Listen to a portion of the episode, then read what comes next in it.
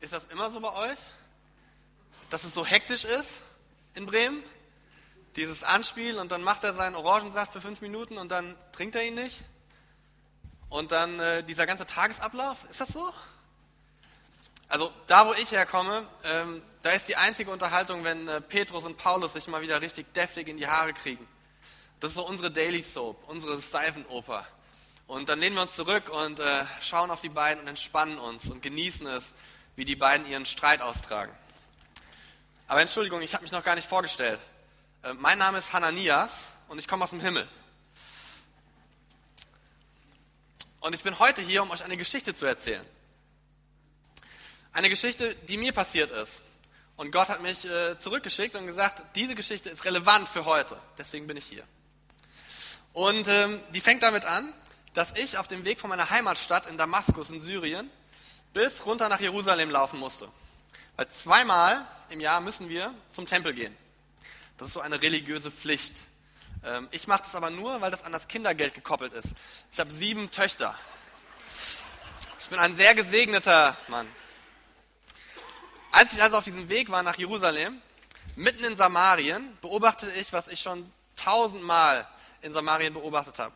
Juden und Samariter streiten sich. Und es ist immer das Gleiche. Es geht darum, welcher Gott besser ist und welcher Gott das kann. Und es ist immer das Gleiche. Für mich auch ein Grund, Religion komplett abgelehnt zu haben. Ich brauche das nicht. Dieses ständige Gezanke um wer Recht hat und wer Unrecht hat. Und so bin ich immer zum Tempel gegangen, aber das war es dann auch. Das hat für mich gereicht. Aber etwas war anders an diesem Disput. Da war eine Gruppe von Menschen, die total aufgebracht waren. Eine Gruppe von Juden, die durch Samaria durchgelaufen sind und von den Einheimischen abgelehnt wurden, haben nichts zu essen bekommen, durften nicht übernachten. Und dann auf einmal sagte einer von ihnen, Herr, wenn du es willst, dann bitte ich Gott, dass er Feuer vom Himmel schickt, damit wir die alle vernichten. Ich habe gedacht, das ist ja so ein bisschen heftig dafür, dass man kein Abendbrot bekommen hat. Und der Anführer von dieser Gruppe sagte, nee, nee, lass mal, das machen wir nicht. Und er hat sie sanft weggeführt. Und dann haben wir festgestellt, wir haben den gleichen Weg runter nach Jerusalem. Und ähm, es ist immer besser, zusammenzugehen. Und so habe ich mich der Gruppe angeschlossen. Und es war eine ganz nette Gruppe. Und nach und nach kam ich rein und ich weiß gar nicht mehr, wo es passiert ist. In irgendeinem Lagerfeuer. Irgendwo in der Nähe von einer kleinen Stadt in der Dunkelheit. Habe ich erkannt, dass dieser Mensch, dieser Lehrer, dieser Rabbi, Jesus von Nazareth, viel mehr war als nur das. Ich habe ihn erkannt als den Messias, als den Heiland meines Volkes, auf den wir schon Jahrhunderte gewartet haben. Ich habe ihn erkannt als den Sohn Gottes, der alles erschaffen hat. Und dann bin ich nach Hause gegangen, habe das Kindergeld vergessen und bin nach Damaskus gesprintet. Bin in die Synagoge geplatzt und habe gesagt, ich habe den Messias gefunden. Er lebt, er ist hier, er ist in Jerusalem. Und die haben alle gesagt, ja, alter Hut, haben wir schon oft gehört, ist nie eingetroffen. Und sie haben komplett abgelehnt, was ich gesagt habe. Aber ich habe das nie vergessen, was ich erlebt habe. Und eines Tages, so ungefähr drei, vier Monate nach meinem Treffen mit Jesus, kam ein Bote nach Damaskus. Und er sagte, da ist was Komisches passiert.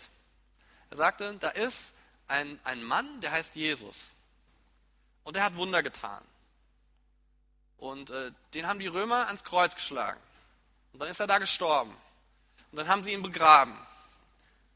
Aber dann, nach drei Tagen, ist dieser Typ auferstanden und hat sich gezeigt, hunderten von Leuten. Und der Bote sagte, ich war einer von denen. Mir haben sie nicht geglaubt, aber ihm haben sie geglaubt. Und dann hatten wir in Damaskus eine jüdisch-christliche Gemeinde, die erste vor Ort. Und es war total schön. Es war ungefähr so wie hier. Wir hatten uns alle lieb, wir sitzen eng beieinander in einem kuscheligen Wohnzimmer. Es war beschaulich, behaglich, komfortabel. Die Römer haben uns in Ruhe gelassen, wenn wir die Steuern bezahlt haben. Äh, die Araber wollten sowieso nichts mit uns zu tun haben. Und selbst die Juden, die Jesus nicht angenommen haben, haben gesagt, ey, wisst ihr was? Das ist einer von diesen vielen religiösen Irrwegen im Judentum. Lasst die einfach mal zwei Wochen äh, ihre Sachen so vor sich hinstricken und dann werden wir schon sehen, was bei rauskommt. Und wir haben es einfach genossen, in Ruhe gelassen zu werden und komfortabel unseren Gottesdienst, unser Leben zu leben. Und es hat am, an einem Montag angefangen. Wir sind alle zusammengekommen um 5 Uhr morgens zum Beten, so wie ihr das auch macht. Und dann sind wir auf die Arbeit gegangen. Und dann haben wir hart und lange gearbeitet. Und dann sind wir nach Hause gekommen und haben eine mickrige Mahlzeit gegessen. Und dann haben wir unsere ehelichen Pflichten im Bett erfüllt. Wie gesagt, ich habe sieben Töchter. Und dann sind wir am Morgen wieder aufgewacht und es hat wieder angefangen. Und es war ein tolles Leben. Und ich konnte mir nichts Schöneres vorstellen. Ich habe den Heiland der Welt, ich habe eine tolle Familie, eine tolle Gemeinde. Besser geht's nicht. Bis eines Tages ein Typ in die Stadt kam. Er kam in unsere Synagoge und sagte, da ist ein Typ auf dem Weg. Saulus von Tarsus. Und ich, ich sehe in euren Gesichtern, ihr habt keine Ahnung, wer das ist, ne? Also uns haben sich äh, die Zehennägel rückwärts gekrümmt. Ein Schauer ist uns über den Rücken gelaufen. Wir haben Angst bekommen. Dieser Saulus von Tarsus ist nicht irgendeiner, sondern war der vielleicht berühmteste und wichtigste Jude der damaligen Zeit. Ausgestattet mit einem Schreiben des Hohepriesters, diesen neuen Weg des jüdischen christlichen Glaubens zu finden, zu verfolgen und wenn er kann, auszurotten. Viele Menschen hat er auf dem Gewissen. Viele meiner Brüder und Schwestern. Es ging die Legende um, dass er ungefähr 3,75 Meter groß ist. So ungefähr wie Goliath auf den Schultern von dem Roland Bremen-Typ da. Er ritt auf einem 6 Meter Pferd mit einem 3 Meter Schwert und man sagte sich, er hat im Blut seiner Feinde gebadet und ist jetzt unverwundbar und braucht keinen Brustpanzer mehr. Hättet ihr nicht auch Angst vor so einem Mann? Und wir hatten zwei Möglichkeiten. Bleiben wir oder rennen wir? Kämpfen wir oder fliehen wir?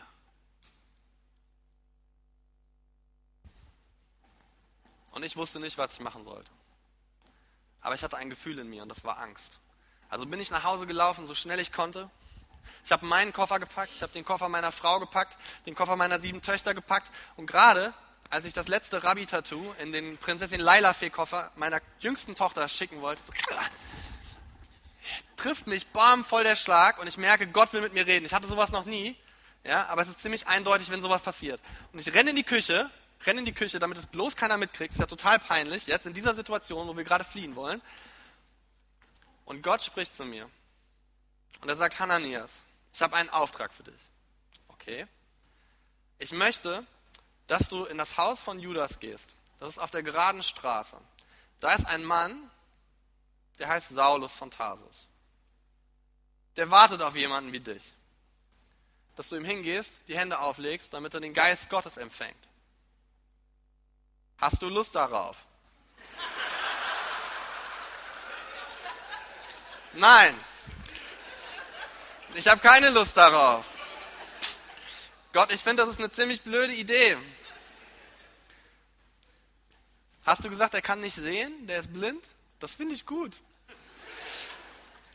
Wenn er mich nicht sehen kann, kann er mich nicht finden. Dann kann er meine Familie nicht finden. Dann kann er meine Freunde nicht finden. Ich finde das gut so. Du weißt doch, was der angestellt hat mit dir und deinem Weg. Du weißt doch, wie viel Blut an seinen Händen klebt. Das ist ein Himmelfahrtskommando. Was, wenn ich nie wieder nach Hause komme? Gott, willst du so dein Reich bauen? Willst du dich selbst zerstören?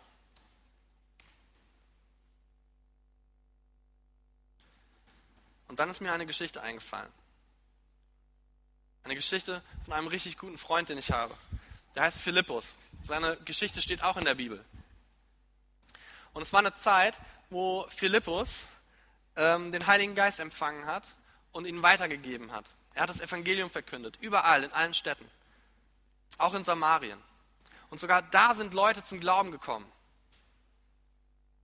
Und es war richtig heftig. Es war wie so eine Welle des Geistes, die das ganze Land so eingenommen hat. Und man konnte spür, förmlich spüren, jetzt geht es weiter und weiter. Und Philippus konnte sich nichts Cooleres vorstellen, als jetzt die großen, dicken Handelsstraßen hinunterzugehen nach Jerusalem. Dort, wo all die Dörfer und Städte sind und von Jesus zu berichten. Damit das Reich Gottes größer wird. Und dann hat Gott ihm was Komisches gesagt. Er hat gesagt, du kennst die großen Handelsstraßen, du weißt, wo es da lang geht. Aber ähm, ich habe einen anderen Plan für dich. Mein Plan ist eher so. Du gehst diese eine Straße entlang. Also die Straße, wo, ähm, wo nie jemand lang geht. Ja? Also da, wo, wo Dornen und äh, Disteln, ja? Dornen und Disteln und äh, stachelige Rosen und äh, so Abfall von Tieren und anderen Dingen, ja? So den engen Weg, da wo niemand ist. Geh mal da lang. Entschuldigung, ich muss da Und er hat sich gedacht, warum? Warum soll ich das machen? Bis am Ende des Weges ein Mann aus Äthiopien stand. Und der wollte wissen, wer Jesus ist. Und Philippus hat es ihm erklärt. Und er hat ihn gefragt, glaubst du an Jesus? Der Text ist. Ja.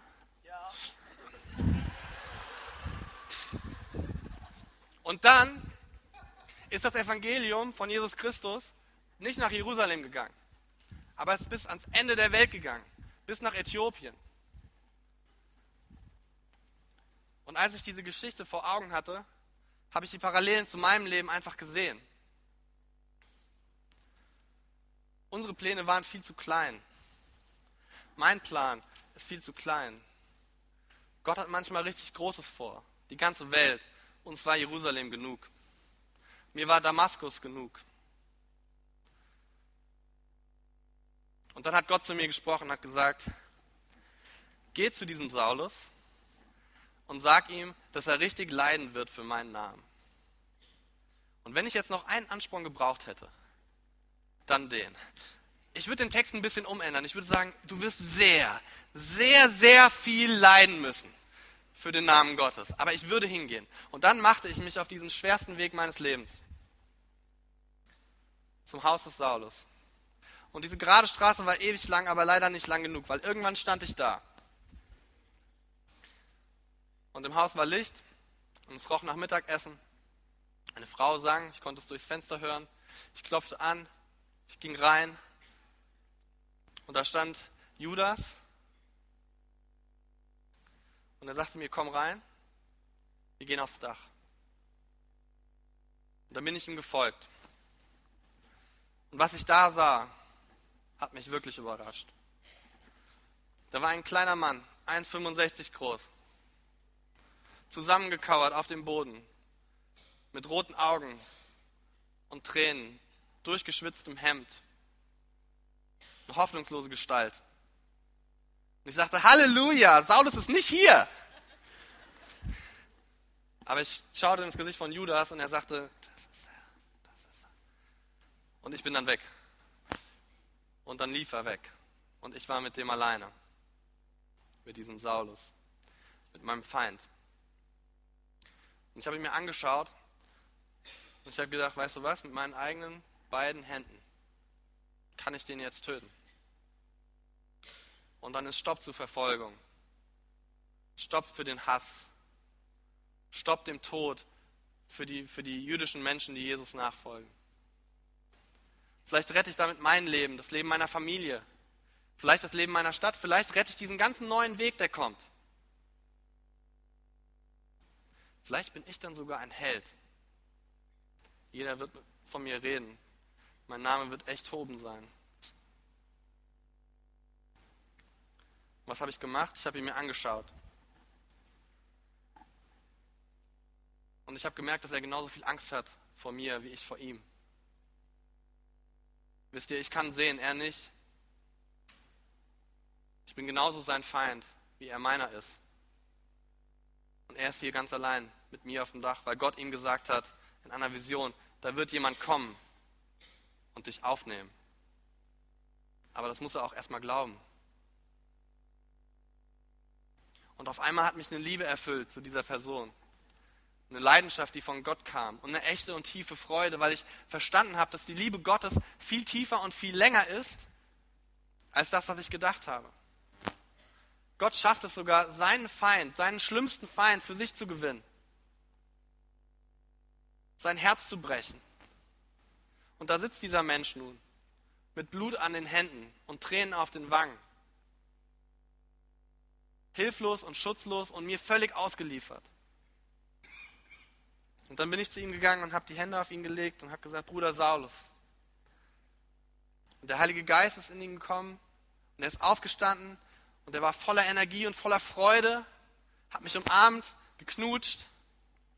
Seine lange Nase war ständig im Weg, egal in welche Richtung er das probiert hat. Und dann ist er noch ein paar Wochen geblieben. Und in den Wochen ist einiges passiert in Damaskus. Und dieser Saulus ist Paulus geworden, einer der berühmtesten und wichtigsten Missionare im christlichen Glauben. Und vielleicht der allerbeste Menschenfreund dieser Welt, weil er als Feind von Gott angenommen wurde und verstanden hat, wie tief die Liebe Gottes ist. Und ich habe daraus gelernt, dass Gott mich unterbrechen darf in meinem Alltag, an meinem Montag dass er hereinreden darf, dass er mir Sachen zumuten darf, die vielleicht zu schwer für mich scheinen.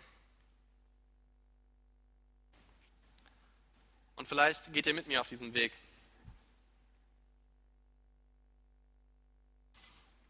Denn das kann passieren, wenn Gott unseren Alltag durchkreuzt. Das sollte das Anspiel vorhin auch deutlich machen. Jack Groppel bietet dir Lösungen für dein Leben an. Und einige von denen sind auch echt gut. Und einige von denen könnten auch dran sein für uns. Ein paar Lösungsansätze. Iss gesund. Trink genug. Führ dir die ganze Palette an Vitaminen ein. Treibe Sport. Arbeite an deiner Spiritualität. Glaube an das Potenzial in dir. Das alles hört sich gut an. Und vielleicht hört der ein oder andere etwas, das ihm heute weiterbringt. Aber ich glaube, das hat auch Grenzen. Vielleicht ein kleines Beispiel aus unserer Woche. Wir wissen alle, dass Werder Bremen in einer kleinen Krise ist. Du verlierst zu viele Bundesligaspiele. Was machen wir? Wir brauchen einen Mentalcoach für Werder Bremen. Damit die Mannschaft was? Ja, damit sie wieder gewinnen kann. Und vielleicht ist ja sowas auch nützlich und bringt den gewünschten Erfolg. Ich kenne mich da nicht aus. Aber ich glaube, dass wir manchmal das Notwendige und wirklich Wichtige außer Acht lassen. Warum fühlt ein Arbeitnehmer wie Thorsten Frings so viel Druck, dass er zum Fußballspielen jemanden braucht, der seine emotionalen Blockaden lösen kann? Was passiert hier? Welchen Druck bauen wir uns auf? Jack Groppel und Co., die machen uns fit und klar für ein Leben im Hamsterrad dieser Welt. Besser spielen, gesünder leben, mehr Leistung bringen, effektiver arbeiten. Wollen wir das? Willst du das? Ist das das Leben, das du dir als Christ wünschst? Oder ist das alles, was du dir wünschst? Oder ist der Weg von Jesus vielleicht gerade der Weg raus aus dieser Welt? Raus aus diesem Hamsterrad. Leute, wir braten in unserem eigenen Saft. Und wir suchen uns Lösungen aus der Welt, die durch das Kommen des Reiches Gottes abgelöst wurde. Kann man Jesus wirklich nur nachfolgen, wenn man die richtige Athletennahrung zu sich nimmt, Yoga macht und eine gute Life-Work-Balance hat? Oder wenn der Mentalcoach dir einbläut, dass du nur an dich glauben musst, du schaffst das schon? Ah, und außerdem hast du ja heute eine halbe Stunde stille Zeit gemacht. Du hast also deine Spiritualität ausgelebt. Du hast Jesus voll mitgenommen in ein 48. Dein, deines Tages. Was kann da noch schiefgehen? Von so einem Leben singst du wirklich ermüdet in dem Sessel und zappst im Fernsehen rum. Mit Hananias hingegen sehen wir einen echten, normalen, stinknormalen Nachfolger von Jesus. Mit Angst, Fragen, Unsicherheit, Sturheit, Woher kommt die Motivation, so ein Wagnis einzugehen, sich von Gott unterbrechen zu lassen? Warum packt er nicht die Koffer und verschwindet? Vielleicht hat es ihm sein Mentalcoach gesagt. Vielleicht hat er sich richtig ernährt. Vielleicht hat er seine Spiritualität ausgelebt. Mit Sicherheit hat er genug Wasser getrunken. Ich überspitze jetzt ein bisschen, aber nur ein wenig. Hananias hat Gott nicht auf eine halbe Stunde Wirken am Tag begrenzt. Freunde, wir machen uns manchmal Luxusprobleme. Die meisten Menschen, die meisten Christen auf dieser Welt haben diese Art Luxus nicht. Sie können sich unsere Probleme noch nicht mal ausdenken. Und trotzdem schaffen sie es, ihr Leben salziger und heller scheinen zu lassen als das unsrige. Es gibt Christen, die treffen sich im Untergrund. Ihr Alltag ist geprägt von Verfolgung. Hinter jeder Ecke lauern Gefahren. Sie kennen nicht das Gefühl, satt zu sein. Wenn ihr Wecker klingelt, dann hören sie auch immer ihren Magen knurren und nicht nur die Herausforderung im Büro. Das soll es übrigens ganz in der Nähe von uns auch geben. Habe ich letzte Woche hier so gehört. Hat das was mit deinem Leben zu tun? Wie schaffen es diese Menschen, weiterzumachen, sich den Herausforderungen des Tages zu stellen? Sie schaffen es, weil sie einen Weg haben und ein Ziel, das sie begeistert. Sie müssen damit rechnen, dass Gott jederzeit in ihren Alltag eingreifen kann. Wenn er das nicht tut, gibt es Verfolgung, Gefängnis, Folter, Tod. Und selbst wenn das passiert, sehen sie Gott in diesen Situationen. Was hat es mit deinen 24 Stunden zu tun? Ich denke, dass stille Zeit ein wichtiger Bestandteil unseres Christseins ist. Aber von keinem der ersten Christen ist überliefert, dass er ohne den ersten Morgenkaffee mit dem Andachtsbuch vor der Nase, wenn er das nicht hat, seinen Alltag nicht packt. Ihr Gott war nicht nur in der stillen Zeit, sondern in ihrem Alltag, in ihren Beziehungen und vor allem in den Momenten, in denen ihr Plan unterbrochen wurde und zu denen die stille, Fall, Fall, stille Zeit, falls sie eine hatten, dazugehörte. Zeitmangel, gesundheitliche Nöte, Unterbrechungen Gottes. Für was? Was macht unseren Alltag so bedeutungsvoll? Und ich hoffe, ihr hört das jetzt. Oft sind es gerade die Zwischenfälle auf dem Weg hin zu unserem Ziel, die Störung, wenn du gerade was Tolles machen möchtest. Die stille Zeit, die nicht abgehalten wurde, weil ein wichtiges Gespräch dazwischen kam. Wir haben unseren Weg und dann wird etwas gekreuzt oder durchkreuzt und wir werden abgelenkt. So wie das ruhige Leben von Hananias, durcheinandergewirbelt von einer Unvorhersehbarkeit.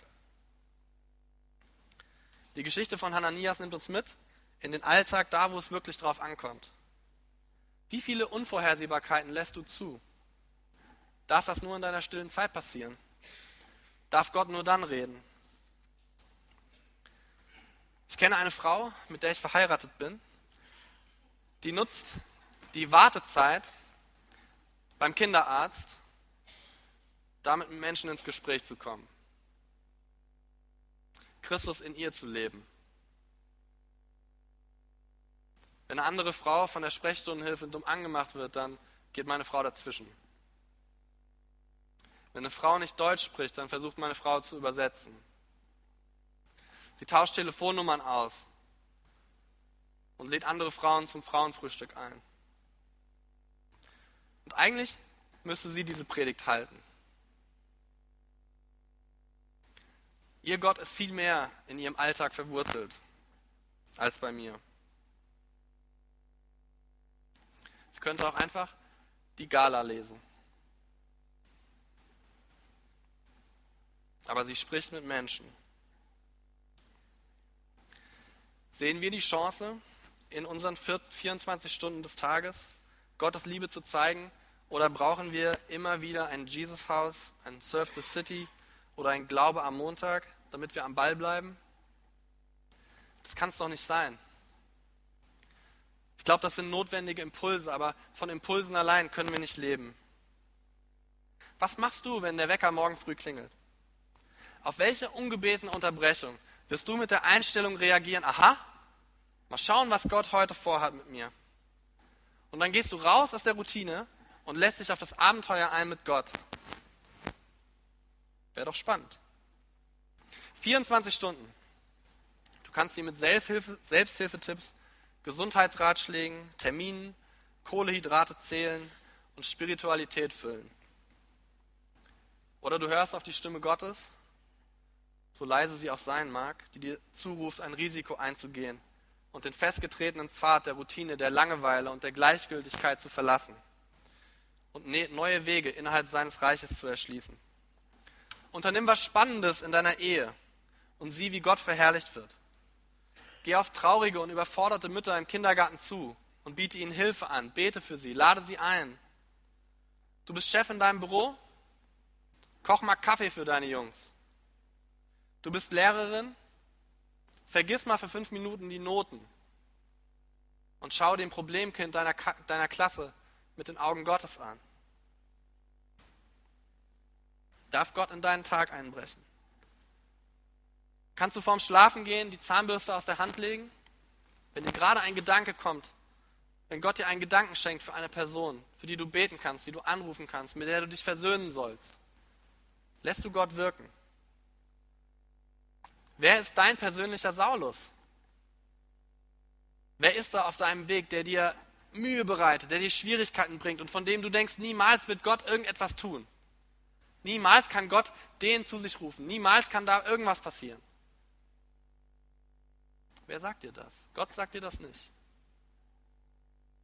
Schippst du den Schnee von deinem Grundstück, von Zaunpfahl zu Regenrinne und dann kommt der Berg, wir kennen das alle? Oder gehst du mit der Schneeschippe in der Hand die Extrameile? Ist Pünktlichkeit wichtiger als Nächstenliebe? Effektivität wichtiger als ein Gespräch? Nein? Dann staune darüber an diesem Montag, wie das Reich Gottes und sein Geist in dein Leben fluten wird, wenn du auf seine Stimme hörst. Denn kleines Wichtiges und großes Wichtiges passiert wenn die Hananiasse dieser Welt, du und ich, in den kleinen und großen Dingen treu sind. Ich wünsche euch allen einen echt gesegneten Montag und möge Gott in euren Alltag reinbrechen und Spannendes tun. Amen.